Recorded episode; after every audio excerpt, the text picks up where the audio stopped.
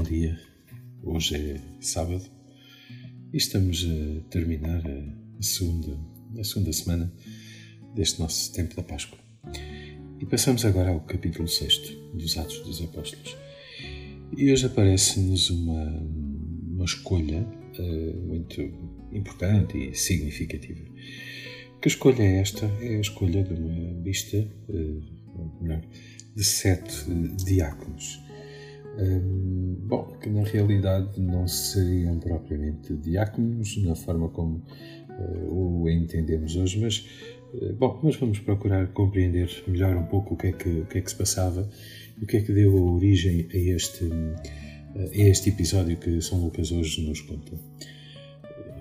A comunidade cristã primitiva uh, era muito, digamos assim, era muito diversa é verdade que São Lucas, no princípio, nos, eh, em vários momentos até agora, nos tem contado que a, coração, que a comunidade tinha um só coração e uma só alma, eh, que eles, digamos assim, não havia entre eles necessitados, eh, que de facto cuidavam-se irmãmente uns dos outros. Bom, naturalmente São Lucas tem aqui uma intenção e provavelmente no princípio dos princípios terá sido mesmo assim, não é? A comunidade era pequena, muito homogénea e, enfim, e as pessoas, eh, as pessoas conheciam-se e de facto cuidavam-se, estimavam-se eh, de facto muito uns aos outros.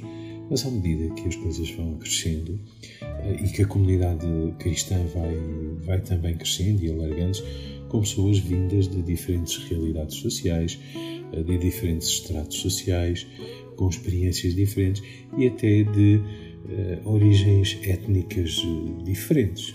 E o que, é que, o que é que acontece, ou o que é que aconteceu provavelmente aqui? Qual é a nota que São Lucas nos dá? Que hum, algumas, hum, algumas viúvas, sobretudo hum, junto dos uh, gregos, dos helenistas, uh, estavam a ficar, digamos assim, desprezadas, não estavam assim bem cuidadas pelos apóstolos. Reparemos que não havia segurança social, é? a comunidade cristã tratava dos, seus, dos seus pobres. E o que acontece é que, de facto, embora o Império, um, grego, digamos assim, todos eles falassem grego, que fosse a língua oficial do Império no Oriente, uh, haviam ali algumas diferenças entre aqueles que tinham estado na diáspora, ou seja, tinham estado emigrados, e aqueles que sempre tinham vivido em, em Jerusalém, aqueles, embora sendo todos judeus, é um bocadinho esta, esta ideia, ou esta questão de, uh, se quisermos, como entre nós aconteceu em Portugal, daqueles que voltaram das, das ex-colónias, é? dos, habitualmente chamados dos retornados, é? como é que, eh, como é que se tratavam uns, neste caso uns portugueses e outros, como é que, como é que tudo se, se digamos assim, se resolvia. Uh, e é um problema semelhante a este entre aqueles que estavam, que tinham voltado da diáspora, que se está a colocar a questão, sobretudo uh, para o cuidado daqueles, uh, neste caso daquelas, destas mulheres viúvas que eram as mais, as mais fragilizadas.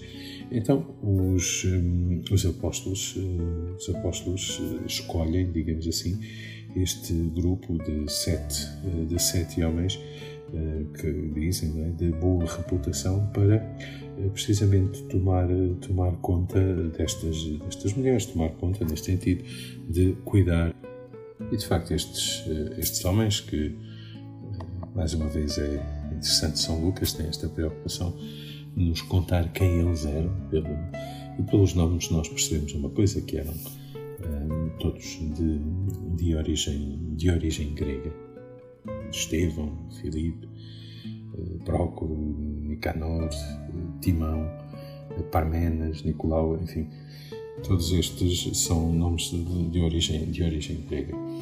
E o segundo ponto que eu gostava de sublinhar é isto: uh, tem a ver com a forma como eles, digamos assim, transmitiram a sua missão. Com um gesto que era conhecido de todos e um gesto que era muito significativo, que era a imposição das mãos no passado já tínhamos visto muitas vezes, digamos assim, alguém passar ao seu sucessor, um, digamos assim, o poder, o ministério, uh, precisamente pela imposição das mãos.